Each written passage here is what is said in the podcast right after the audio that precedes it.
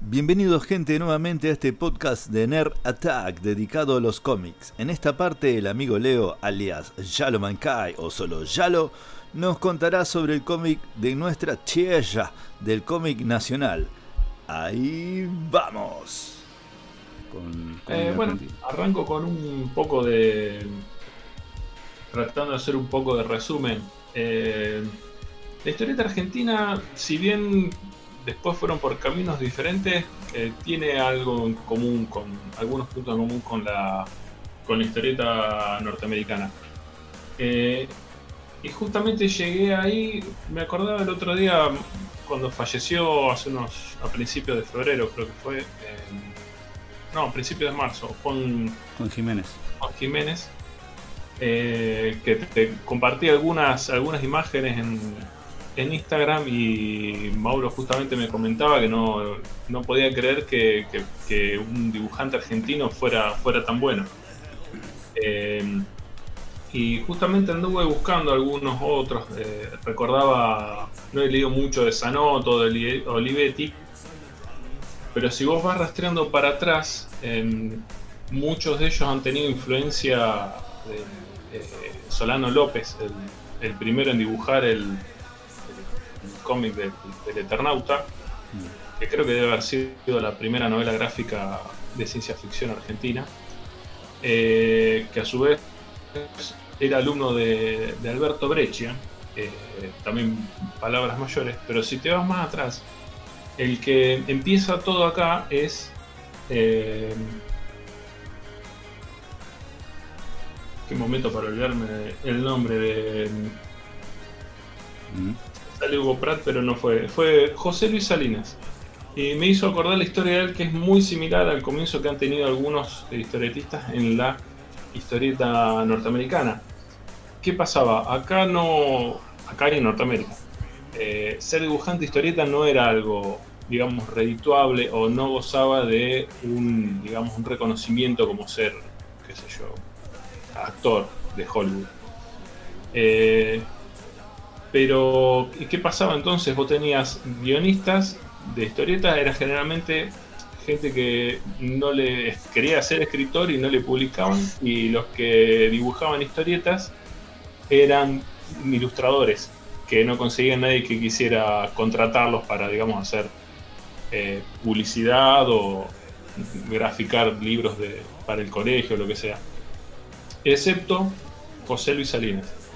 Eh, algo raro que tiene el tipo este es que vos ves los dibujos de cuando empezó, de la mitad de su carrera, e incluso del final de su carrera, y el tipo dibujaba siempre igual.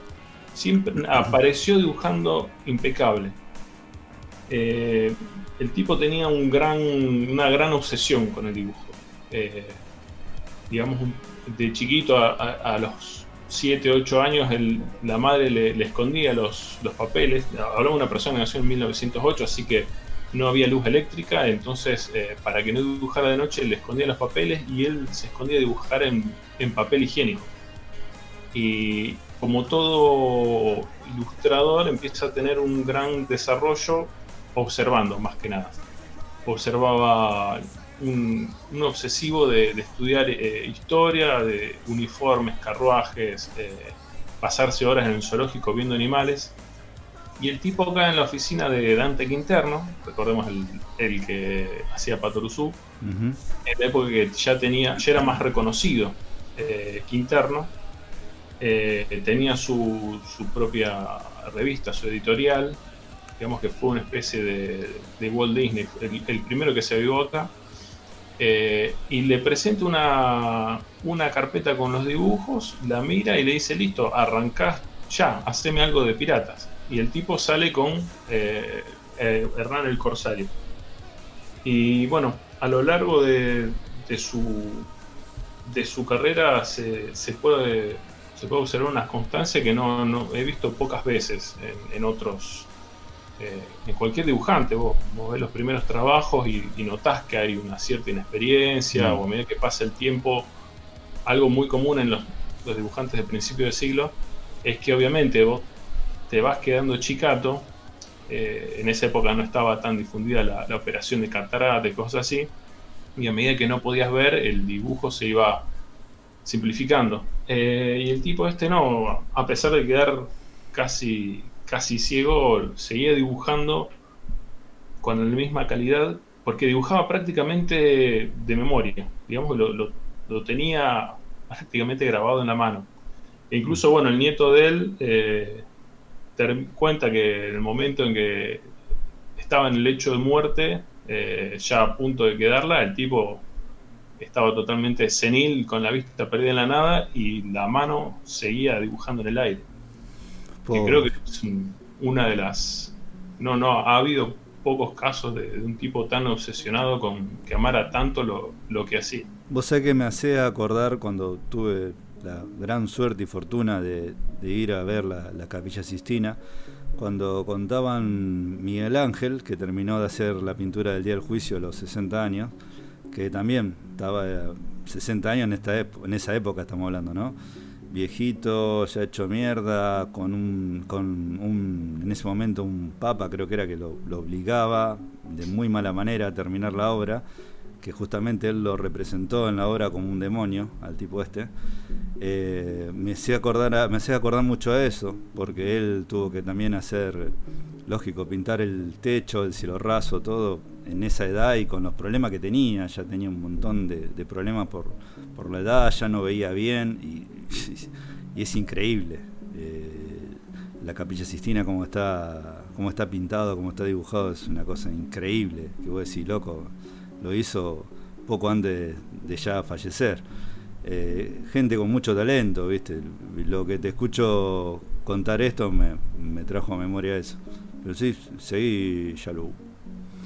Eh, bueno, y él sobre todo tenía, eh, aparte, bueno, una cuestión de cuando aparece el cine, tiene un cierto impacto que él toma las mucho de lo que es la, el western norteamericano y lo, observa mucho eso y lo lleva al, al, cuadrito, pero dentro de, esos, de los que más habían influenciado a una, a una camada que vino un poco después de él, eh, fue Milton, Milton Caniff, eh, Alex Raymond, los que dibujaban a eh, Tarzan, Flash Gordon, bueno, Harold Foster creo que dibujaba, me parece que era Tarzan, Conan el Bárbaro, bueno, Bob Kane con, con, Batman, por supuesto, y bueno, Will Eisner, que es, eh, digamos, en, para los Yankees es eh, Dios, eh, mm. es el, el, que creó, creo que fue la, la primera novela gráfica de Spirit.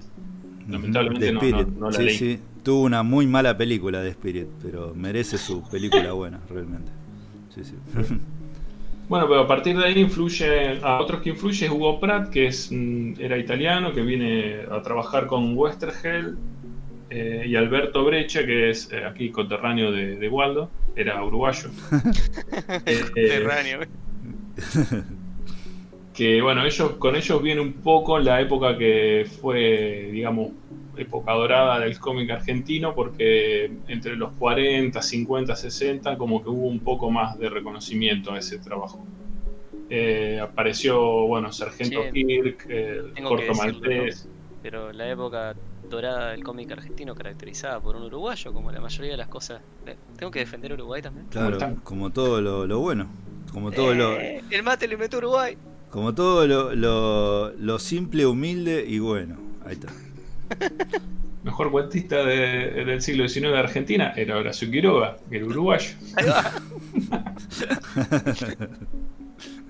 Eh, y bueno, y después aparece bueno Alberto Breccia, que mm, a, partir de ahí creo que es más allá de, Salinas, creo que es el que más, eh, digamos, sombra ha desparramado en, lo que es el cómic argentino.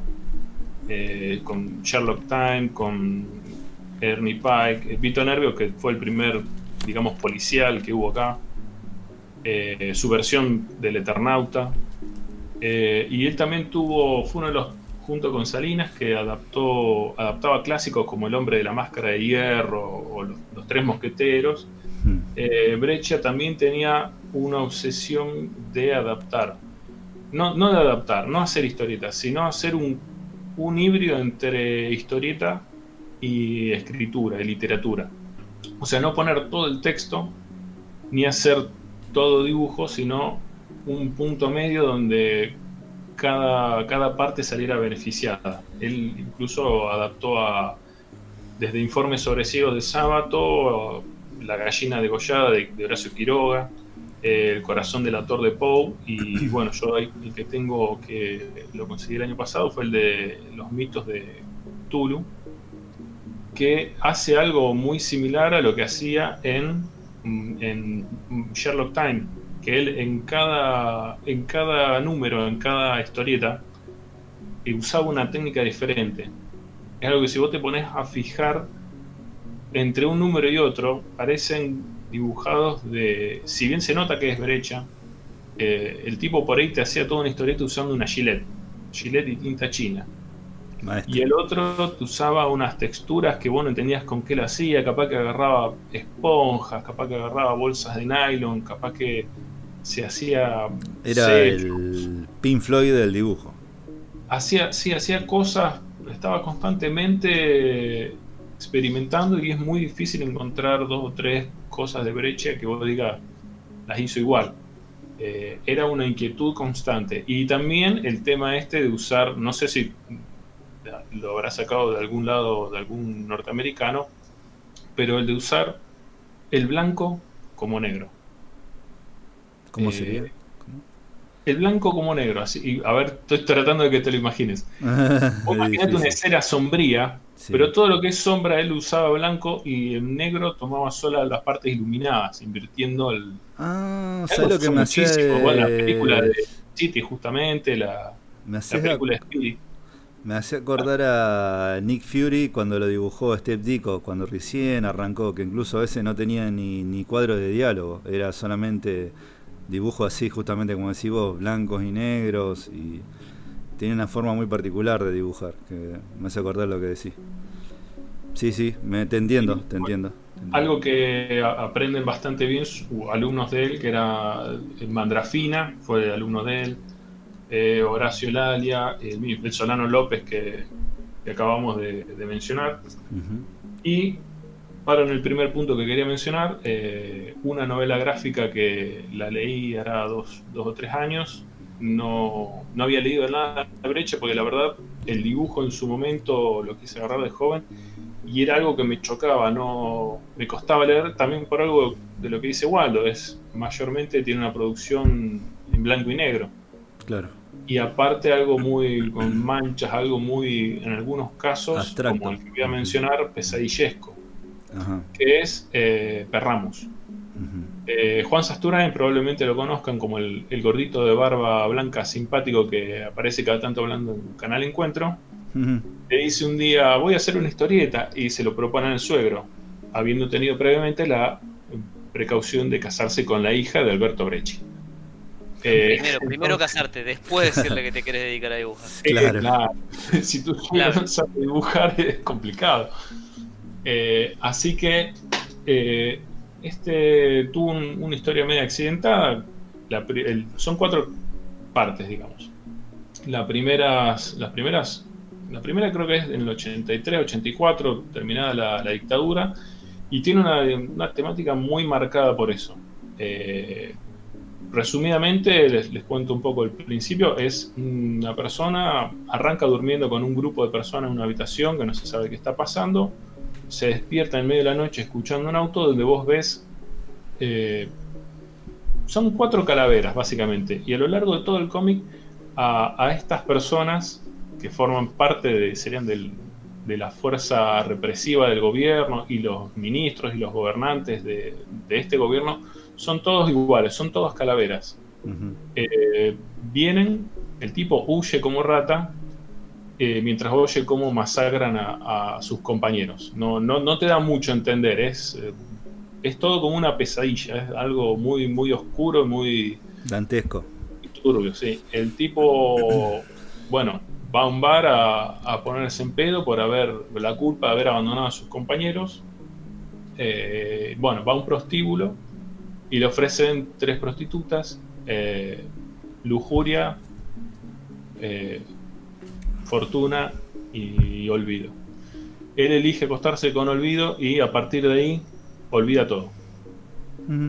eh, despierta al día siguiente sin saber quién es, la mina le, da las ropas de, un marinero que había dejado, eh, le preguntan cómo se llama y lo primero que hace es mirar adentro del saco y era un saco que era marca Perramus, así que a partir de, entonces, y así se llama la novela gráfica, a partir de entonces él pasa a ser Perramus.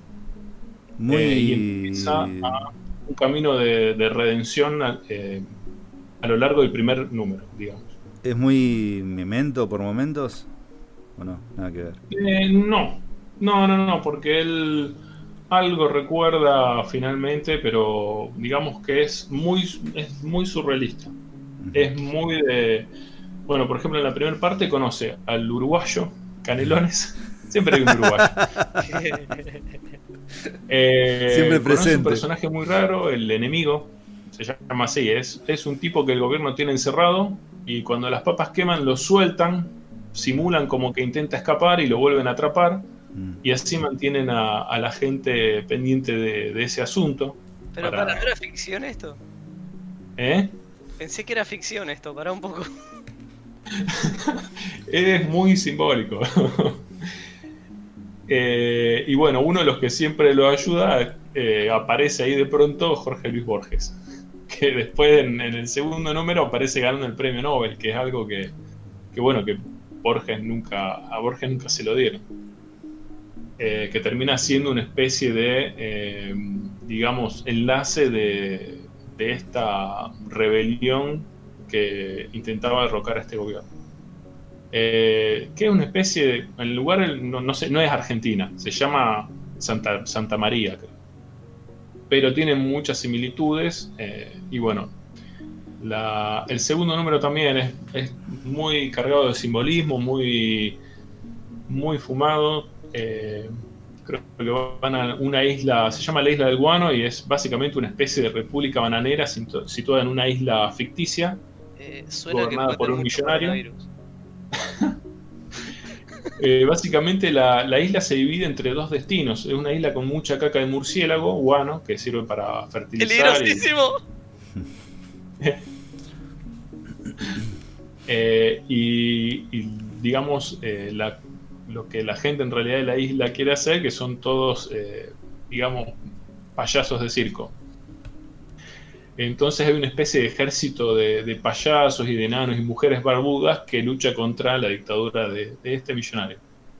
el tercero creo que era El alma de la ciudad, se llama, donde también eh, ellos tienen que salvar una ciudad buscando a los siete personajes que representan su esencia, también simbolismo puro. Y en la última, que se edita, esto te, te estoy hablando de la década del 80, la última salió recién en 2002, 2003 porque hubo varios, varios temas con papeles perdidos y que Breche murió en el, proceso.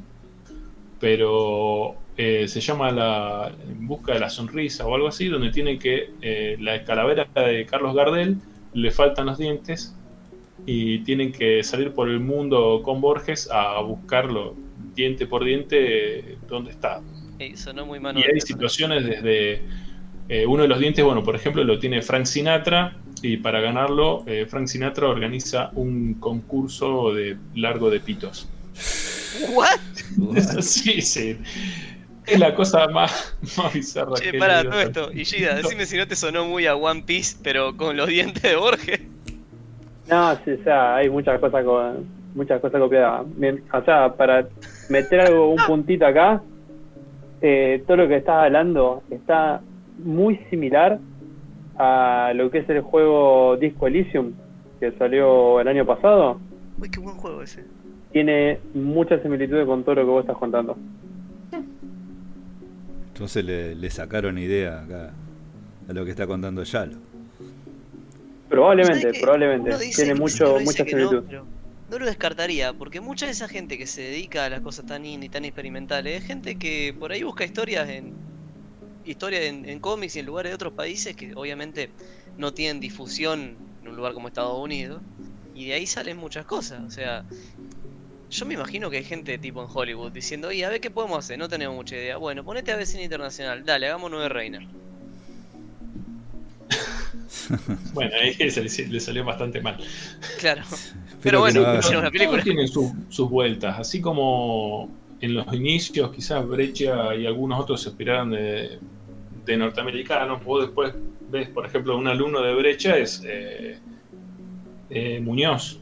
Muñoz y Zampayo, bueno, ellos dos, eh, Zampayo guionista y Juan Muñoz, un dibujante, se fueron a, a París a cagarse de hambre a ver si se les ocurría algo y allá hacen Alex Sinner, que es una especie de, digamos que llevaron a la historieta la literatura pulp, la, sería la pulp fiction, la, esa historieta, esa eh, literatura breve de, de detectives que se imprimía en ese papel barato de pulpa, eh, lo, lo adaptaron un poco al cómic y eso terminó cuando de Europa llega a Norteamérica, que el género pulp eh, estaba en decadencia.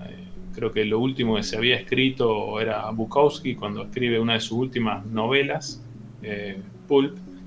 Era justamente algo también orientado en ese, en ese estilo y eso le, le llega a gustar eh, muchísimo a los Yankees, incluso me parece que estaba entre los que influye Alex Sinner, estaba Frank Miller. Después de eso, por ejemplo, hizo eh, Born Again y hizo Sin City, porque le había encantado a Alex Sinner. Mira. Fíjate como las vueltas que tiene el- la inspiración de los caminos que puede llegar a tomar. Bueno, ese personaje justo que estabas contando de, de que el gobierno larga un loco como re peligroso para hacer alguna chanchurri, en Born Again hay un super soldado, digamos, onda, un Capitán América, pero más estúpido, más tarado, que no le importa nada, que usa incluso metralladora, que es un tarado, tarado. E incluso está bajo la influencia de narcóticos, ¿viste? Tiene pintada la cara de Estados Unidos, pero es, un, es lo más facho que pueda haber. El Capitán Echeverría. Pero es, es un demente. Y. ¿Cómo es? Y me hacía acordar mucho, justo lo que está contando vos, digo, mirá, que es muy parecido. No decía nada porque no te quería interrumpir, pero. eh, mirá, todo, todo llegó a, a que vos justo digas lo que estaba pensando. Eh, qué loco, la verdad que qué, qué loco. Sí, El- Frank, bueno, creo que Frank Miller, Dave McKean y Warren Please han, han- ambos han, han citado a, a Alex Sinner como, como su influencia. La verdad también otra de las... Lo, lo vi, pero sale como... En su época salía dos lucas, el, el Alex Sinner completo era de estar un poquito más caro. Mm. La veo complicada. en- Está un poquito este tema de que son esferas donde la gente se termina conociendo un poquito, ¿no? No sé, son bastante acotados. Te digo, esto que pasaba cuando hablábamos el otro día de, de Lewis y de y Tolkien. O sea, en ciertos niveles se empiezan a conocer. Tipo, esto de que Stan Lee también estuvo en todos lados. O sea, hay cosas de DC que Stan Lee estuvo involucrado. Eh, eso, como que puede Sí, explicar eso es algo que está bueno ahora, porque ahora medio que por ahí hay un poco más de una cultura de, de- de conocerse, pero si vos, eh, te- volviendo a, Salinas, Salinas dibujó, fue el primer argentino en dibujar para Norteamérica, él se hace un viaje, dice, che, quiero dibujar para ustedes, y todos lo miraron como diciendo, ¿vos quién sos? Eh, el tipo arrancó haciendo, digamos, sirviendo café, ponele, pero a- a- de a poco se fue ganando el, el respeto, pero en un momento él se volvió. Y él durante el resto de su carrera siguió dibuj- trabajando para no- norteamericanos, pero él nunca lo conoció al guionista de, que tuvo. El tipo le mandaba el guion, él mandaba los, los dibujos de vuelta y cobraba. No, no se movió mucho acá. Y eso después con, en los 70, 80 ha cambiado. Cuando, con el tema de las convenciones, sobre todo, supongo que habrá cambiado más. Claro. Eh, pero era es algo que es un fenómeno que se puede estar dando un poco más en, en los últimos 30 años. Comentario también un poquito al margen, ¿no? Esto de que las convenciones realmente tienen una utilidad bastante copada de fondo que el común de la gente no, no ve. Digo, uno va divertido a comprar cosas, a ver el merchandise, pero está pasando todo esto a la par también. Sí, mucho he escuchado acá, por ejemplo, que, que uno por ahí también no es tan del palo, no está tan metido en el palo del dibujo, ¿no? Pero, o en, el na- la narrativa de cómics también, pero yo he visto muchos podcasts eh, o escuchado distintos podcasts distintos que, que hablan de la and Moon como que es lo mejor que hay en, en Argentina no por el tema de los cosplay o las boludeces, las tacitas, la remerita, sino por porque se juntan justamente varios cráneos distintos que, que van de todos lados, vienen de todas partes de la Argentina a ese evento y que lo toman como algo recopado porque intercambian ideas. Eh, hacen sociedades, también lo toman mucho para salir después de joda, es decir, como algo que lo esperan, como nosotros, como los yankees esperan la Comic Con, esperan así la Gran Bamboo. Pero La lástima es que la Gran Bamboo por ahí se arruinó un poquito. se y está ya está sí, exacto. Se está es comercializando prohibitivo. mucho. Se está comercializando mucho. Antes era cuando arrancó incluso antes del Secret Bamboo que se llamaba Leyenda, eh, me parecía mucho más ¿cómo diría? Mucho más fraternal, mucho más humano que ahora. sí. Ahora es muy está cada vez más comercial, realmente. Ahora es masivo, muy feo y aparte te das cuenta en que el público que va no es el público que consume. Es como que se volvió esta cosa que es una atracción tipo, uh, mira vino el circo Sí, exacto. y no, no es más lo que era en el sentido de que no, no te vas a encontrar con, con gente como vos, te vas a encontrar con un quilombo bárbaro de madre con nenes gritando, de cosas caras, en, en ese sentido se perdió un montón. Culpa Pero- está el rincón. Incluso antes de las and Moon anteriores, te hablo hasta el 2015, ponele, tenían su sector muy dedicado a lo que era fílmico, que es lo que más para mí, a mí me importaba, a vender películas, póster o películas que no se consiguen en otro lado. Y a lo último hora ni están, no están. Realmente todo venden medio lo mismo. Incluso si venden lo que es cómic o o lo que es eh, anime o mangas son los más populares. Antes vos podías encontrar algo que no se conseguía en otro lado, ¿viste? Ahora está muy, muy, todo lo popular, todo lo popular. Y para ver algo distinto tenés que ir a, lo- a los locos independientes, a, Sí. a los pibes que no los conoce nadie, que por ahí están en ese rinconcito oscuro, cagándose de calor, ¿viste? Porque no tienen, en esa carpa no tienen ni aire acondicionado, no tienen una mierda, están en un- Sí, una mesita de madera. Y realmente hay laburo que son muy buenos. Yo vi, me acuerdo, un, entre tantas cosas, ¿no? Pero había un loco que había dibujado un. Bueno, me va a salir un Hallbuster. Sería de Iron Man, sería el Hallbuster con el que pelea Ah, en sí, el año pasado. Eh, sí, impresionante ese dibujo. Realmente me, me pareció impresionante lo que Los dibujaba ese escultores flaco. también se pasan. ¿Cómo? Los escultores se pasan también. Sí, sí, muy tenés gente muy... Bueno, es- y esa escultura, si bien a veces a uno le parece un poco caro, son ni un cuarto del precio de lo que sale una escultura Sideshow o un Hot Toys. Es Claro. decir, es- en realidad no son tan caras. Pero... No, no, eh, realmente... es- eh, pero lo que era antes se perdió. A lo que era antes. Y justamente me parece que, justamente lo que está contando Yalo, antes se relacionaban esta gente, como en el principio cuando arrancó todo, cuando arrancó el cine también, eh, los Lumière llevaron el cine a distintas partes y así se fue creando todo un, un universo increíble, que luego se monopolizó con Hollywood, ¿no? Pero Yo igual digo que le des un tiempito porque así como la Crack Boom se vició porque entró el común de la gente que realmente no sabe lo que está consumiendo o que va por, por pasar, va a surgir otra cosa. Siempre surge otra cosa.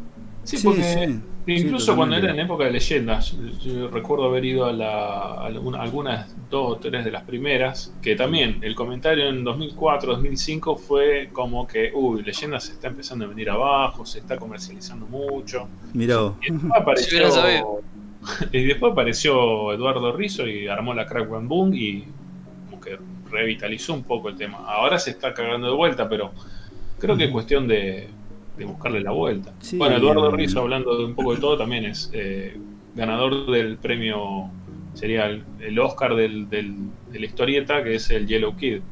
Eh, vos probablemente, capaz que le diste algo, Mauro. Eh. Batman Broken City, no sé si te suena. Mm, Los, no lo leí, lo conozco. Dicen Ah, bueno, no ese es de, de Rizzo. Y él el premio bueno. por 100 balas. Eh, 100 Siempre, sí, Bullets, sí. Con Azarello. El loco estuvo en la estuvo en el coso que, que él hizo en la Crack One Boom de Rizzo.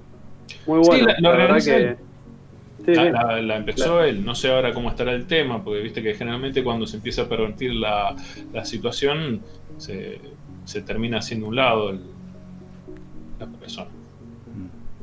Yo creo que por ahí la clave es encontrar una forma de canalizar al público general sin que te arruine lo lindo del profesional. Para mí tendría que ser, a ver, voy a tirar así, hablemos sin saber, organización de eventos. Eh, organizar de que la parte de, conferencias o de exposiciones esté aparte o incluso con otra entrada. Y el que quiere ir a comprar remeras eh, y tazas porque para llevarla al trabajo y que lo ven con una taza del increíble Hulk, que pague en otro lado, que vaya para otro lado. Eh, sin tirarle palo a nadie que tenga una no digo taza que esté mal. Claro. diciendo que si, si la gracia es vender, entonces vos decís, che, eh, viene alguien a un evento como Leyendas que vos decís, bueno, esto no reditúa, no, no da plata, y de pronto dice, che, pará, esto está juntando mucha gente. Eh, empecemos a vender, y entonces, che, se vende muy bien, empecemos a cobrar más caro cada stand. Entonces, si cada lugar en esa feria te va a salir 50 eh, lucas, el tipo que va a ir no va a querer mostrar su dibujito, va a querer vender para recuperar algo de plata. Entonces vas a terminar expulsando al talento y dándole espacio a alguien que, bueno, está bien, eh, hay que ganarse el, pan. Aprovecho este pequeño espacio para nombrar una amiga, una, persona, además de una excelente dibujadora, eh, una excelente persona, pero excelente. Zaira Romano, que siempre tiene su estancito ahí en la Cravan Boom que dibuja justamente lo que le gusta a Ishida y a Waldo, una gran dibujante de manga. Hasta trabajó en arte conceptuales de, videojuegos indie, onda como el Hollow Knight y esa onda. Eh, dibuja hermoso, una piba, además una persona hermosa, una persona muy buena. es pura humildad. Eh, una vez me supo dibujar, a mí y a ella ahí posando así tipo selfie pero dibujada. Eh, tiene un talento bárbaro la, mi amiga esta, la verdad que le mando un abrazo gigante. Ella, la última Craman Moon, le daba el sol en la espalda, tenía un estancito chiquitito, chiquitito. Eh, e incluso le compré una coca, la, siempre la voy a saludar cuando está, porque eh, hace un esfuerzo gigante y vende dibujos, es decir, te, hace un dibujo, decirle que, lógico, dentro del, tema de, de, manga, ¿no? De anime y te lo dibuja ahí en un ratito, decir, date una vuelta que pasáis y, increíble, lo tiene dibujado. Eh, realmente, y vende todas sus cositas, y justamente me cuenta eso, que es tan caro poner un stand que no, no te reditúa, y ella no se da por vencido, viste, una chica que trabaja de moza, viste, el laburo jodido, y vos decís, el talento que tenés, ¿me entendés? Eh, y está ahí, viste, en su puestito y y le da para adelante y, a mí me asombra cómo nunca baja los brazos, es decir, ella sigue con, su pasión que es el dibujar, con, su sueño y realmente la admiro porque pasan los años y ella siempre está, siempre está ahí. Y así como está un montón de gente, yo estoy contando de una persona que conozco, es decir, hay muchísima gente. Pero bueno, a todos ellos si están escuchando, los recontra bancamos, los recontra bancamos. Eh, hay, que tener una gran fuerza de, voluntad en este país para... Porque lamentablemente es algo que se ha perdido la, la, pasión que había en otras épocas por el cómic. Como, como te mencionaba antes, en, estos comienzos no, no, estaba bien visto y tuvo una época de oro entre el 50 y fines del, de los 70. Eh, que ahí, bueno, creo que la época de oro es cuando aparece la... Por eso el Día de la Historieta en Argentina es el 4 de septiembre. Es porque el 4 de septiembre del 57 sale el primer número de Hora Cero, que fue, digamos, eh, la historieta emblema. Estaban los mejores eh, guionistas, los mejores dibujantes, estaba Westergel, estaba Hugo Pratt, estaba, bueno, otro que también recomiendo si pueden revisar un poco el laburo es eh, Arturo del Castillo, que si bien era chileno, él dibujó, trabajó mucho en Argentina, como, como Brecha, mm. como Hugo Pratt, eh, que también es algo que vos ves los dibujos. Eh, yo fui a una exposición de, en el Fontana Rosa y era ver qué, qué, tenía este tipo, cuántas horas pasó para hacer esta, esta maravilla. Era un, tipo atrás de, disparando atrás de la rueda de un carruaje, mm. con un detalle, con un...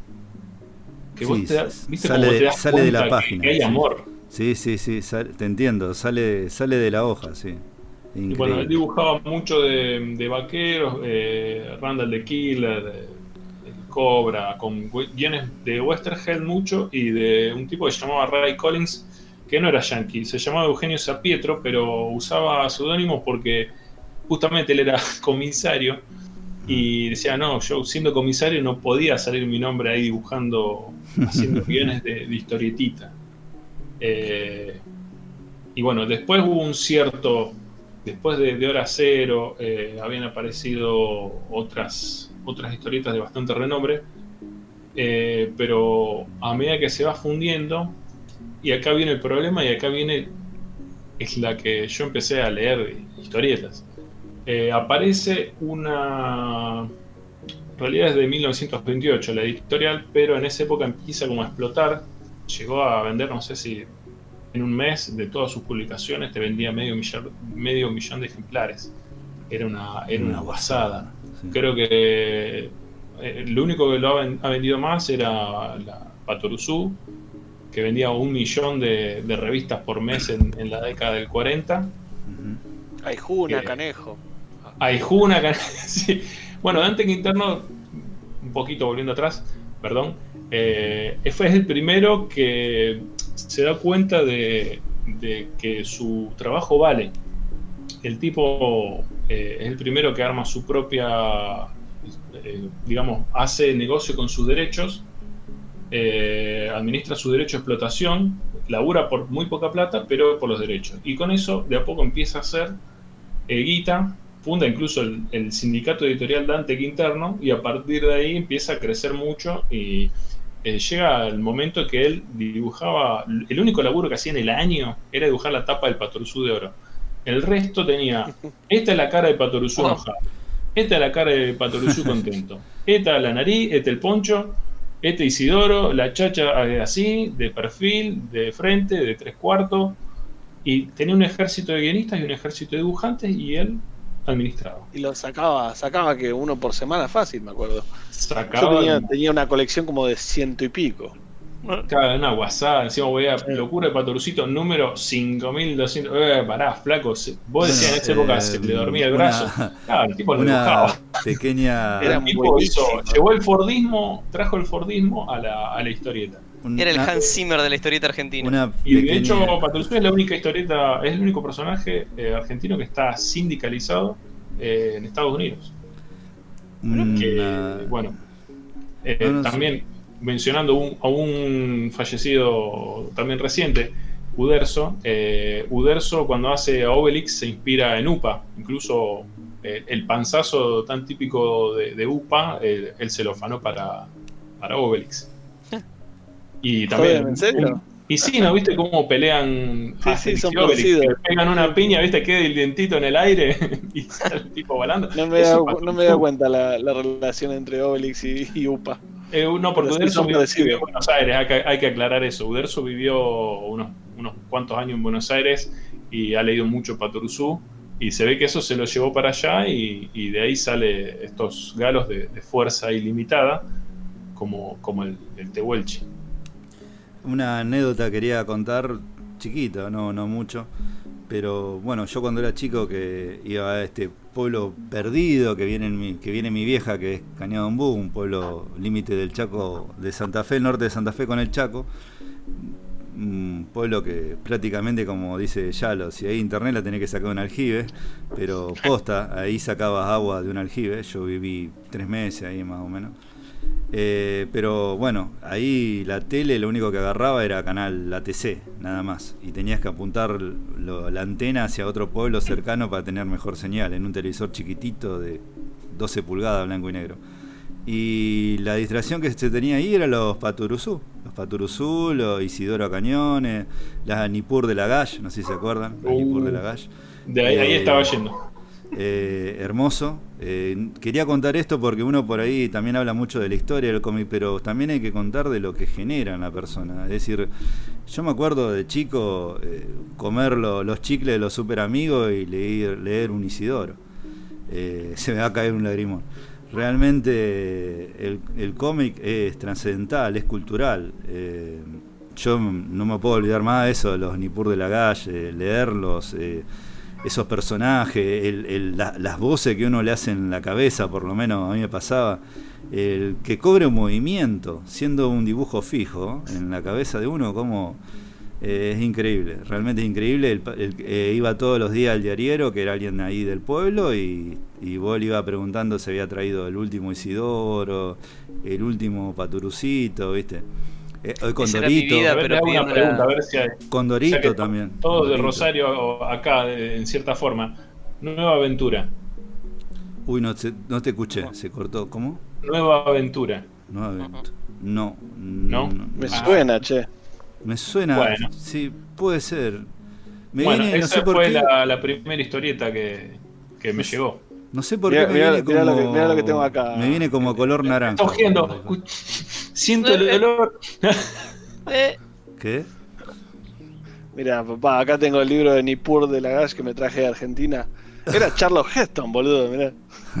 mirá, dice, no lo estamos viendo. Sí, la cámara de la, la, conversación.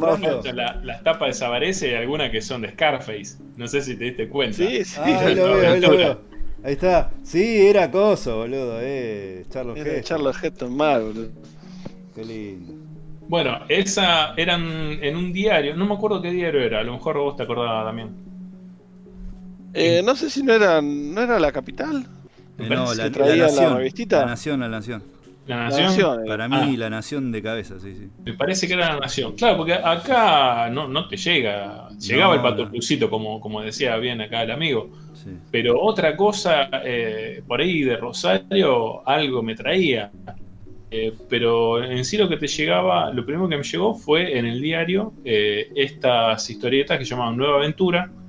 No recuerdo en qué año empezó a salir, habrá sido 91, 90 eh, que traían inicialmente Ipur de Lagash, eh, Aquí la Legión y el que la Legión, a leer, boludo, me removiste el cerebro. Aquí la Legión, me acuerdo. Aquí la Legión era buenísimo. Yo tenía el coronel Max Chevalier. Qué grosso. Y Pepe Sánchez era el Jane Bond argentino. El Jane Bond argentino, con su mate, su pata de conejo.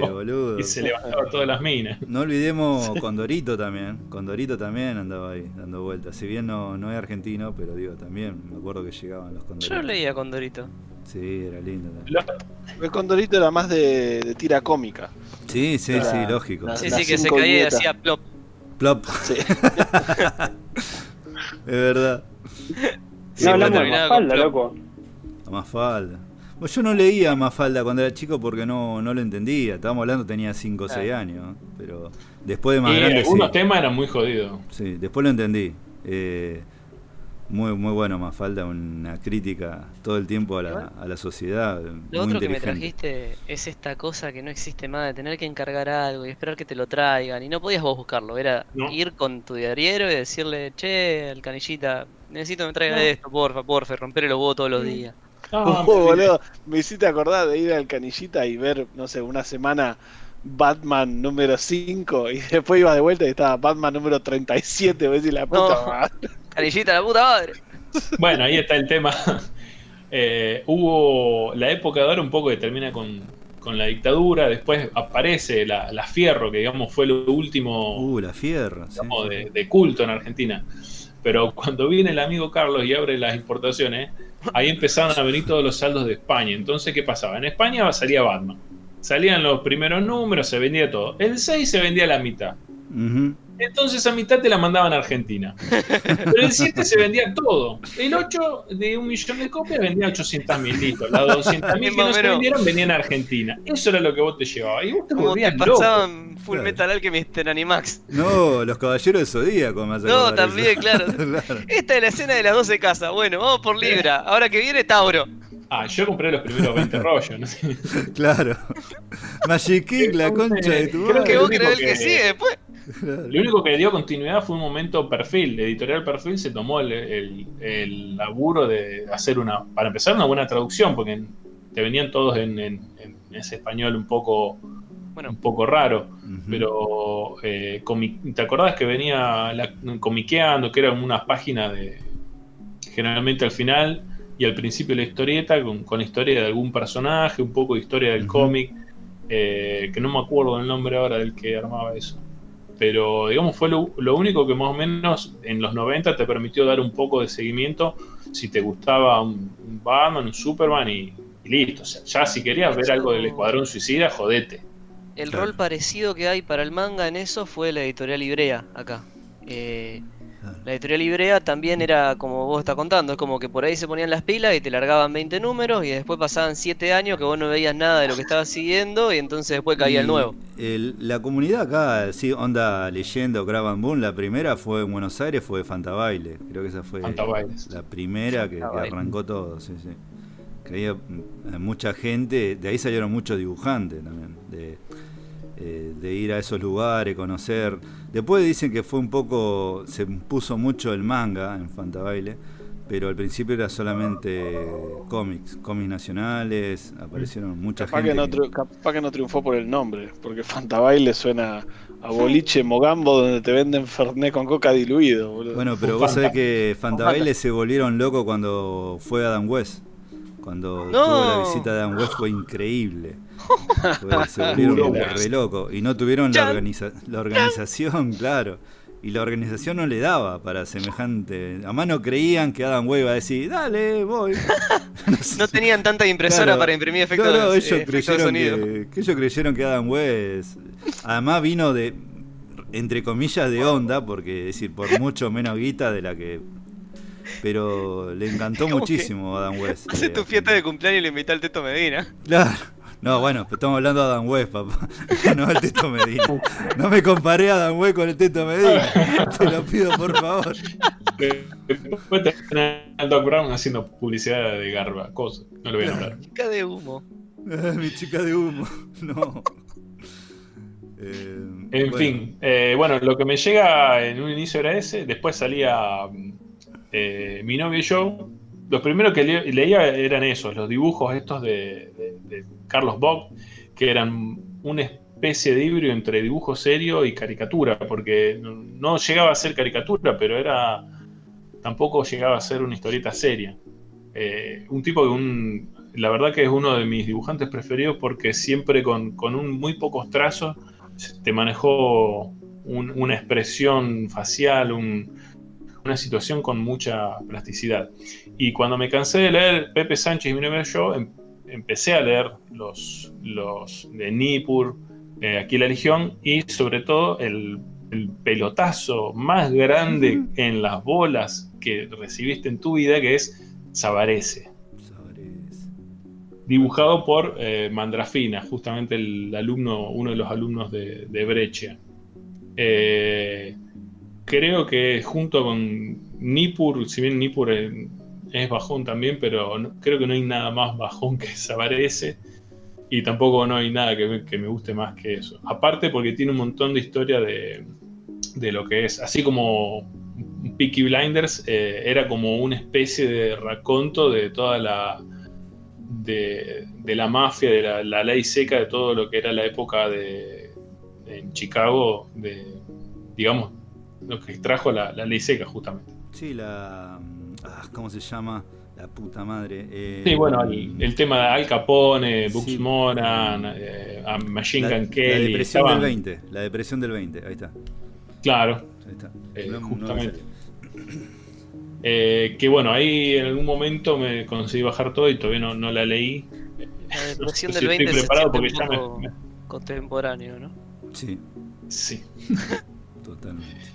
Eh, y lo que me entristeció hace un par de años fue justamente investigando para, este podcast, era que esos cómics que me gustaban tanto fueron un poco la, el final de la, de la historieta eh, argentina de culto, digamos.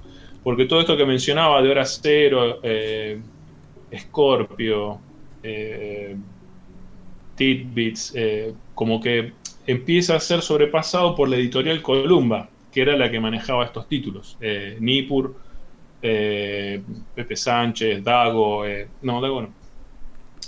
Aquí la Legión. ¿Por qué? Porque estos tipos empiezan, eran, dos hermanos, los Columba, empiezan a ver el negocio y empiezan a, producir muchos cómics, muchos, con guiones, con dibujos bastante inferiores a los otros, si bien a mí me encantan Mandrafina y eh, los, los que dibujaban Nippur, eh, pero inferiores a los demás, y con guion mayormente de Robin Wood. Robin Wood, que, a ver, eh, vos abrías la, la historieta y veías que había guiones de Robin Wood, de Mateo Fusari, de Robert O'Neill, de Noel McLeod, de Roberto Monti, de Joe Trigger, de Carlos Mm. Ruiz, de Rubén Amenaz- Amenázaga y de Cristina Rudlinger. Y todo era mentira. Era Robin Wood. Pero les daba, ya llegó un momento que era un chiste poner a Robin Hood. Entonces el tipo empezó a usar 7, 8 seudónimos diferentes para firmar las historietas.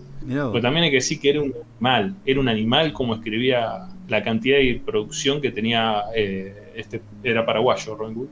También algo raro con ese nombre. Mm, Eh, pero fue esa editorial Columba pasó a ser como un sinónimo de, de la de una masivización del cómic que a, la gente del nicho no le gustó.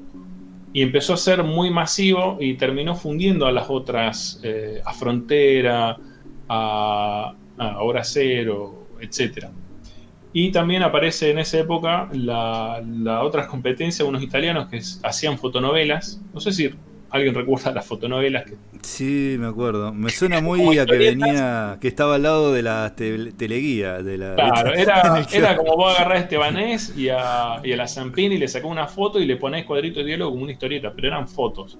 Sí. Ah. Generalmente de, de amor, de eróticas o de detectives.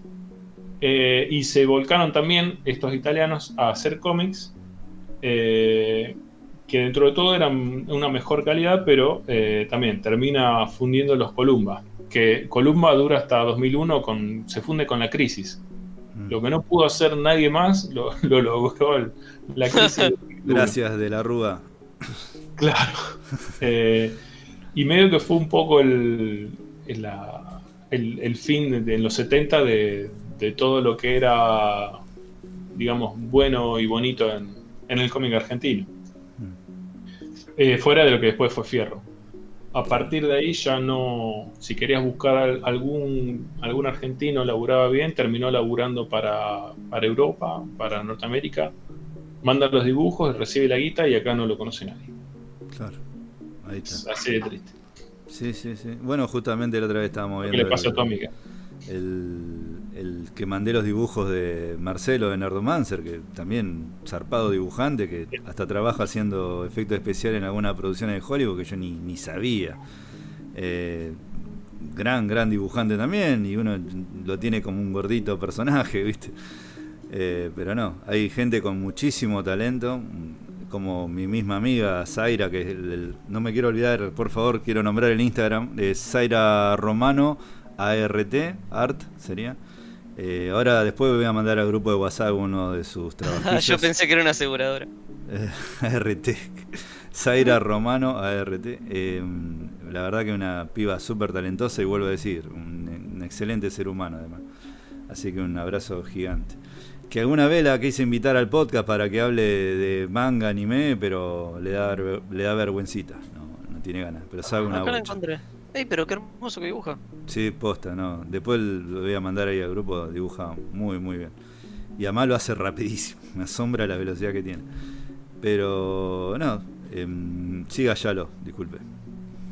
No, bueno, era eso nomás y cerraba con, bueno, una breve mención a, a lo que mencionaba Ishida, que no salteamos un poco más falda por una cuestión de que era más, más cómico, pero eh, bueno, creo que todos en alguna época de nuestra vida hemos, como el principito, hemos leído a Mafalda Sí. eh, un- una historieta que tiene un origen medio raro. Lo, lo llaman a, a Kino, que sea humor gráfico, digamos, del típico, eh, para hacer una publicidad de electrodomésticos de una marca que se llamaba Mansfeld.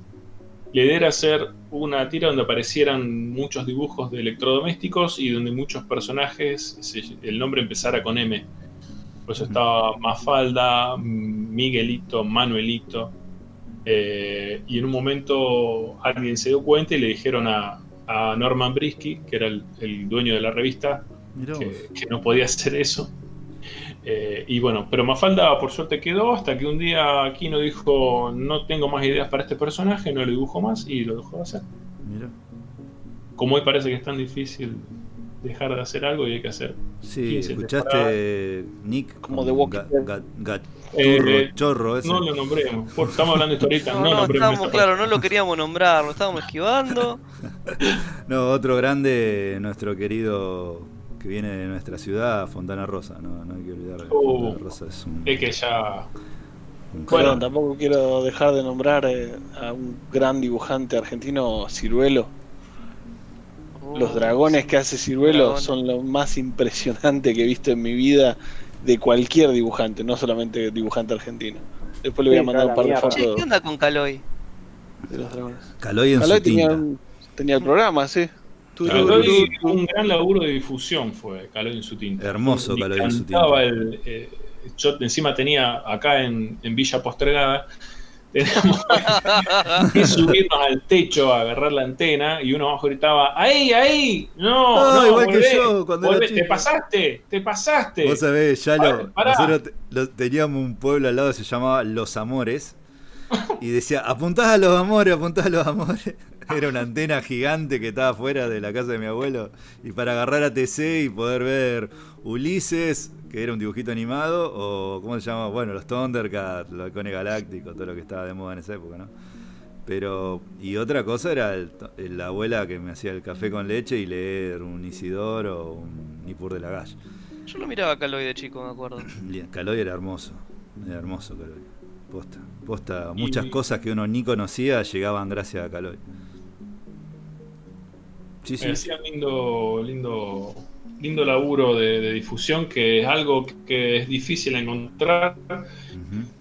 Quiero aprovechar a recomendar, si alguien puede buscarlo en YouTube, no, no, no es ilegal, no está- ahí disponible en el, creo que es el canal Encuentro. Hay mucho de una, un ciclo que se llamaba Continuará, que lo hacía Juvente Sasturain, en tres temporadas creo, donde él repasa bastante la historia de- del cómic eh, argentino. Y creo que he visto por ahí dando vuelta algunas cosas de calor. Que estaba muy interesante porque no era solamente también argentino, sino que tenía cosas de afuera, pero no de lo convencional. Tenía cosas, te podías encontrar con, con cualquier cosa. Y bueno, ahí fue el- lo primero que vi de, de Bill Plimpton. No sé si alguien lo conoce. Sí, el, el de la cabeza que se va desintegrando, sí. Las animaciones de Bill Plimpton, Sí, todas sí, sí. hechas a mano. Lo, tuve suerte de conocerlo hace un par de años. Tremendo. Eh, un tipo muy, muy macanudo. Eh, y bueno, volviendo a Rosario, a, a Fontana Rosa también, eh, una de las primeras eh, cosas que tiras cómicas que todo hemos llevado, más que nada por el diario, es eh, Buggy el Aceitoso, que venía en la Aceitoso. contratapa del eh, Rosario 12, no, página puede 12. ser, puede ser página 12, sí. Te venía o el o Inodoro Pereira o Buggy el Aceitoso y era una maravilla. eh, sobre todo por el, el lenguaje. Vos, al final no sé si tanto, pero en los primeros eh, Inodoro Pereira, el lenguaje es el lenguaje florido que usaba Fontana Rosa, que lo, también lo plasmó muchísimo en, en los cuentos. eh, que era algo que bueno te explicaba de dónde sacaba el tipo Y ese. la historia de un buen izquierdo, es- no sé si lo leyeron, pero es buenísimo. Eh, historia de un buen izquierdo, eh, de, ahí se pas- de ahí se basó la película Metegol, de Campanella después. Pero lean, es una historia cortita, es muy, muy linda. Em, pero sí, perdón, Yalo, por ahí te interrumpo porque me hace acordar cosas y por ahí. No, sí, dele, interrumpa nomás, para eso. no, pero no. Eh, yo creo que el único libro que leí de él es. eh, no sé si he sido claro. Sí, me parece que es- no sé si he sido claro. La verdad es. eh, si al menos un librito de Fontana Rosa se pueden hacer una pasada. eh, es muy lindo lo que escriben. Y un poco. Lamento cerrar esto con una nota triste. hoy, hace unos ratos, no- un rato nos, nos enterábamos de que falleció Horacio Fontova el compañero más que nada recordado por Sí, de su, sociedad. No, de Jorge No. Ginsburg. De Jorge Bismarck. Sí. Ah, Negro Sí, sí, pero ahora me Sí, acaba sí, de, sí. así en vivo, acaba de llegar, falleció también Marcos Munstock. Él es No, me está. Eso me confundí. Ahí está. No, La voz. no La sabía. voz de Les Luthier. Eh, No. Hace una hora me avisaron. Eh, Uy, estaba- él y no era el corazón de Luthier. Así que chao, Igual- tía. Ya estaba. Sí, ya no. Ya, Bueno. ya ven- Sí, ya venía ya mal y. Había perdido mucho. Pero qué Había perdido feo. mucho Les Luthier. Pero creo que esto ya es la. Es la, la última parada de tierra. Sí. Eh, ya sí, 2020 lamentablemente. viene, viene, Viene horrible. Así que Horacio Fontova y Marcos Munstock. El negro Fontó, mirá también, y Michael Wood. Claro, peor es nada, me acuerdo lo de sketch con Gisburg también, sí, sí, sí, peor es nada. Una, una de las sociedades más Sí, prolíficas del, del humor argentino. Pará, pará, pará. Don pará, pará, Johnson, ¿te acá- acordás cuando acá Don estoy viendo Johnson? Una noticia que dice conmoción en las redes sociales por falsa muerte de Marcos Munstock. Nah, eso No. no, se hace, loco. ¡Vuelve la vida! No. Ah, estaba de parranda, no estaba Pará, y de después se Ay, murió a la Orlando. conde. Y después se murió a la condesa. Paren la rotativa. Porque ¿Te chocó con la eso? bici, con la Paren la vicisitudes de la vida. Eso era de, del programa ese cómico. Ay, hiperhumor, hiperhumor, me acuerdo. Ay, por Dios. Qué grande No sé, hay que chequearlo, hay que chequearlo con el Ah, móvil. Pero sí eso es no se verdad. hace. Sí es verdad lo del rotativas. negro, lo del negro Fontana Rosa sí es verdad, y es una pérdida Estaba, muy grande también. Fontana Rosa también, pero. Lo del negro, perdón, Fontón. Hace rato, la- Rosa. la familia. Perdón, ahí, ahí estoy leyendo. Parece que está mal, muy mal de salud, pero por el momento lo tenemos con nosotros. Bien. Así que roguemos Por el momento no le damos el coronavirus. Bien, bien Leo, hoy no le damos el electroshock. Retírese, tiene un 8. Estaba Bueno, haciendo la, tesis y a la última el Que en ese hospital no haya coronavirus. Claro, Por viste favor. cómo es. Pero si es sí puede tener cistiti. No. Pobre. Em, bueno, Yalo, ¿algo, ¿algo más? Dele nomás. No, Dele bueno, eh, cierro una pequeña mención, no lo pude nombrar, pero eh, a uno que perdimos también hace 4 o 5 años, eh, a Trillo, Carlos Trillo, uno de los de los guionistas, yo creo que el, uno, el único guionista que ganó el Yellow Kid en más de una ocasión, creo que en el se- 76 y en el 96. eh, también uno como, como Robin Wood, pero que vos le- los dibujantes decían, vos no sabías qué dibujar, le mandabas un fax a una llamada a Carlos Trillo, che, mandame un guion de qué. Y de vaquero, de tal, y listo, ahí te lo mando. Y a las dos horas eso, empezaba a sonar el fax y era el tipo te había escrito el guion en, en dos horas. Era una máquina y bueno, falleció ahora tres años creo. Mm, no quería dejar de mencionarlo. Qué buen podcast, Qué buen podcast. No me importa si no lo escuchan. Es buenísimo igual. qué buen Técnicamente no te van a programa. escuchar eso tampoco. Qué buen programa, la puta madre. Eh, no sé quién quiere seguir. Eh, Eh, llegamos dos horas y media, Mauro. ¿Dos horas y media? Yo tengo algo para cerrar Ah, si tenés sí. ganas.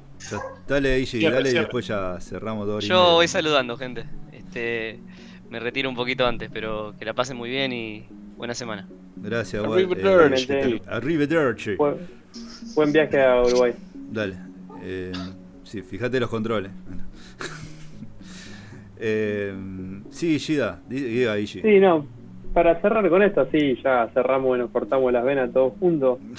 Que en, este, en estos momentos. Le en- salvamos la vida a Marco Moonstock, recién en vivo. Eh, en Estados Unidos está, está pasando también con grandes problemas gracias a- al corona. Eh, la industria de- del cómic está completamente parada. Ya hace tres semanas que no salen cómics ni de DC ni de Marvel. Eh, esto se suma a una protesta que ya venían lo- los dibujantes por, por condiciones poco buenas laborales y también se le sumaba a los grandes problemas que tenían la- las comiquerías en Estados Unidos, que son la gran mayoría independientes, además de las de las distribuidoras de cómics, que son las que los imprimen y demás. Eh, el coronavirus impactó muy negativamente en todo esto, eh, sumado a las pocas ventas en los últimos en los últimos años. Eh, llevo a pensar que en menos de un año la industria del cómic podría cambiar eh, sustancialmente. Una de las cosas que se tiene pensada es que muy probablemente DC y Marvel se fusionen para hacer una sola empresa, una super mega empresa de cómics para que no, no impacte tan negativamente. Y otra cosa que se está pensando es eh, en hacerlo completamente claro, en hacerlo completamente eh, completamente digital. El tema con hacerlo completamente digital es que no estaría salvando las posiciones laborales de estas personas que tienen su propia comiquería ni, de las distribuidoras de, de, cómics. Así que lamentablemente eso está impactando muy negativamente en, lo que es el cómic en general, solo lo mainstream. Eh, todos los que son independientes, que hacen sus cómics por Kickstarter, por Patreon, por lo que sean, todo eso sigue adelante, le está yendo muy bien. Todd McFarlane hizo la mayor cantidad de plata en su vida el año pasado, eh, siendo completamente independiente, así que todo esto lleva a pensar de que el monopolio de ese Marvel eh, va a caer y todo va a cambiar eh, en, los, en los próximos años. Esperemos que todo sea para mejor. Sí, perdón me parece que más allá del cómic se van a replantear unas, unas cuantas cosas a nivel economía mundial. Sí, sí, eso es bastante, bastante complicado. Y una mención así que no mencioné antes, pero para que tengan eh, para seguir, eh, el cómic de The Voice, que es la serie que estábamos viendo en Amazon Prime, no tiene un excelente dibujo, pero la historia la verdad que, la rompe, muy buena la historia. Eh, otra que sorprende mucho es el cómic de los Power Rangers, de Boom Comics. Eh, sigue con la historia de los Power Rangers originales que veíamos cuando éramos chicos.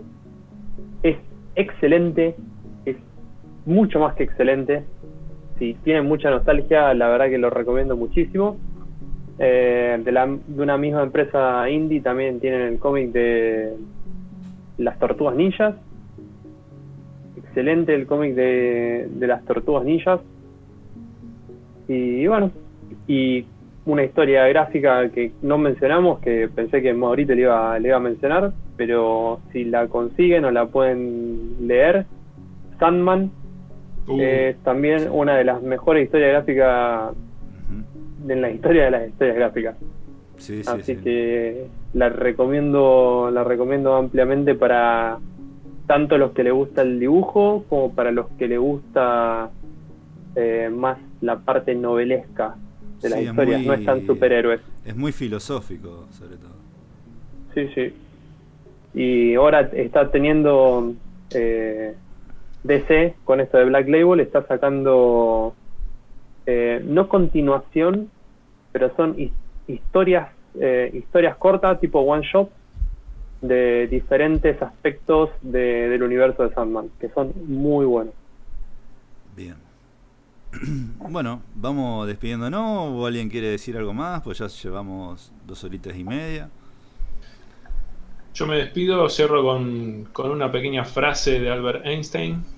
Eh, justamente menciona el cómic Watchmen cuando mencionabas vos la complejidad, que está un poco escondida algunas cosas del cómic. Eh, uno, una de las cosas que me encantan son todos los juegos de palabras que tienen entre, entre Watch, Watchmen, eh, el tema del reloj este del Doomsday, Clock, y sobre todo también eh, porque en la historia, en sus inicios, Manhattan cuenta cómo su padre, que era relojero, le enseñaba a ensamblar, a desarmar y a volver a armar en un determinado orden algo para que volviera a funcionar eh, precisamente y termina convertido en un en esta especie de dios que es un simbolismo de la bomba nuclear. Eh, y la frase de Albert Einstein justamente cuando se entera de las bombas nucleares de Hiroshima y Nagasaki, lo consultan qué opinaban y él dijo, la liberación del poder del átomo ha cambiado todo, excepto nuestra manera de pensar. La solución a este problema yace en el corazón de la humanidad. Si tan solo lo hubiera sabido, me habría convertido en relojero. Muy bueno. La, la había escuchado yo. Es buenísima. Que obviamente Alan Moore, eh, perdón, eh, sí, Alan Moore, Alan la, Moore, bien, la debía bien. conocer, Sí, sí, sí. Y- olvídate, sí. la hizo muy bien. Sí, sí. Incluso en distintas páginas del cómic tiene citas de personajes o científicos, distinto tipo de Letras de. Bob Sí, Dylan. Sí, tiene cita todo el tiempo, sí. Bueno, la película arranca con el setemazo de Bob Dylan que va justo. Uh, Times Are Changing. Sí. Tremendo intro. Hablando de intro de películas buenas, Una- el mejor montaje de intro de la historia, ¿no? para mí sí, sí, es excelente. Hermoso. Bueno, eh, Marsupial. Eh, lean cómics, si van a leer La muerte de Superman, spoiler, vuelve después. Así que lean cómics eh, como Sandman, como V de Vendetta, que son historias que empiezan y terminan, y no eh, historias falsas como muertes que después terminan regresando. Nada, bueno, fuera de joda, muy buen, muy buen cómic. Cómic. Así que sí, gracias, Superman gracias por la- igual, más allá de eso.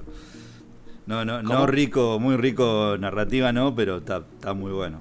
Está- la verdad está bueno. Eh, ¿Cómo, Marsupial, perdón? No, no, eso decía, que lea- lean historias eh, que comienzan y terminan, que por ahí te dejan muchísimo más que los cómics que por ahí eh, ya no saben qué hacer. En, alguna, en algunas historias ya no saben qué hacer y terminan reiniciando todo. Así que bueno, le- les recomiendo cómics un poquito más au- autoconclusos, como V de Vendetta Bueno, o Sandman. digo algo y de. bueno. Mm. Sí, No, iba a decir algo de B Vendetta, no, no la tenía también acá, bueno, pero digo rápidamente, crítica, es una crítica social basada claramente en la anarquía, optimismo en el derrocamiento de las fuerzas opresoras de libertad y llena de referencias liberales. Eh, iba a decir algo más, pero no vamos a extendernos más de B Vendetta, es, es un cómic de la Zamputa y la película también, de la Zamputa también, excelente la película. Eh, siga Marsupial, perdón, quería sí, decir eso. No, gracias por la invitación, perdón que llegué medio tarde, pero bueno, me alegra poder hablar con todos ustedes y les dejo un abrazo enorme. Quédense en casa, respeten la cuarentena y hasta la próxima. Bien, eh, bueno, este fue medio distinto el cierre, pero vamos de vuelta. Bueno, eh, quien lo habló fue Maurito, creador del podcast. Nos pueden seguir a través de, eh, bueno, estamos en Spotify, estamos en Mixcloud, en redes sociales, en Instagram, Facebook, tenemos nuestro canal de YouTube. En Instagram escribe las fantásticas reseñas eh, Leo Yalomancay. Subimos cosas todo el tiempo. Eh, bueno, me acompañaron justamente Leo Yalomancay. Leo. Adiós, gente. Lean cómics y arriesguense a leer cosas fuera del circuito. Bien. Eh, bueno, el marsupial que estaba hablando hace un ratito, el marsupial de Irlanda. Arrivederci. Eh, ¿Waldo ya se fue? ¿O está todavía? No, se fue. Eh, Ishida, desde Japón, Irlanda para el mundo. Hasta la vista, baby. Hasta la vista, baby. Bueno, este fue el podcast de la fecha dedicado a cómics. Espero que le haya gustado, gente. Eh, si le gustó, por favor, denle like, compártanlo, comenten. Así que nos estamos viendo. Cuídense. Abrazo, gente. Chao. Come gather round, people, wherever you roam, waters around you have grown, and accept it that soon you'll be drenched to the bone. If your time to you is worth saving, then you better start swimming or you'll sink like a stone. For the times they are a changing.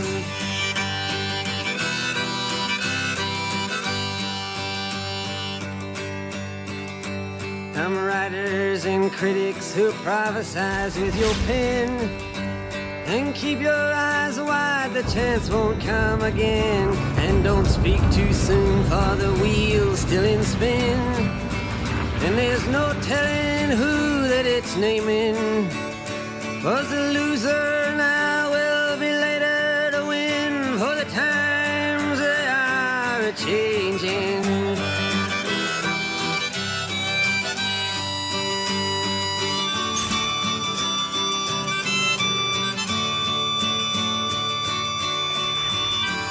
Come, senators, congressmen, please heed the call. Don't stand in the doorway, don't block up the hall. For he that gets hurt will be he who has stalled. The battle outside raging will soon shake your windows and rattle your walls. For the times they are a changing.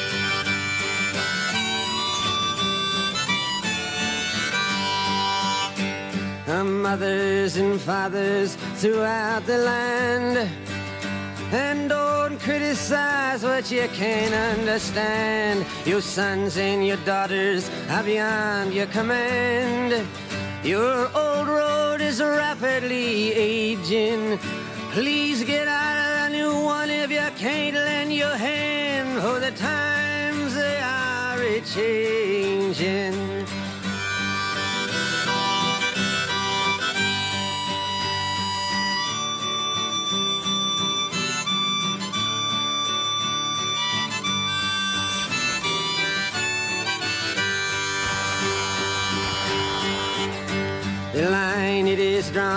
The curse it is cast. The slow one now will later be fast, as the present now will later be past.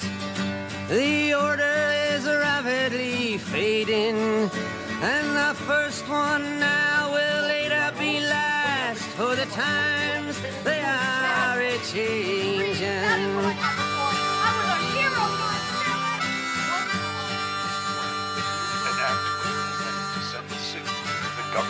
Saigon that violence and oppression is not the way to peace. Reaction. From senators, congressmen, please heed the call. Don't stand in the doorway, don't block up the hall. For he that gets hurt will be he who has stalled. The battle outside raging will soon shake your windows and rattle your walls. For the times they are a changing.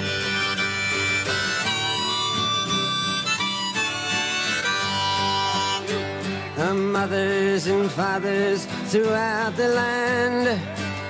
And don't criticize what you can't understand. Your sons and your daughters are beyond your command. Your old road is rapidly aging. Please get out of the new one if you can't lend your hand. For the times they are a changing.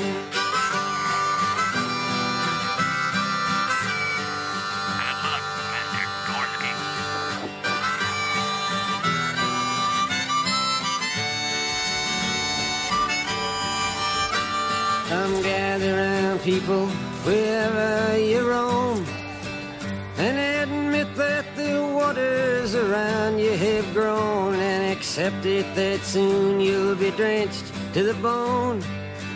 If your time to you is worth saving, then you better start swimming or you'll sink like a stone. For the times they are a changing.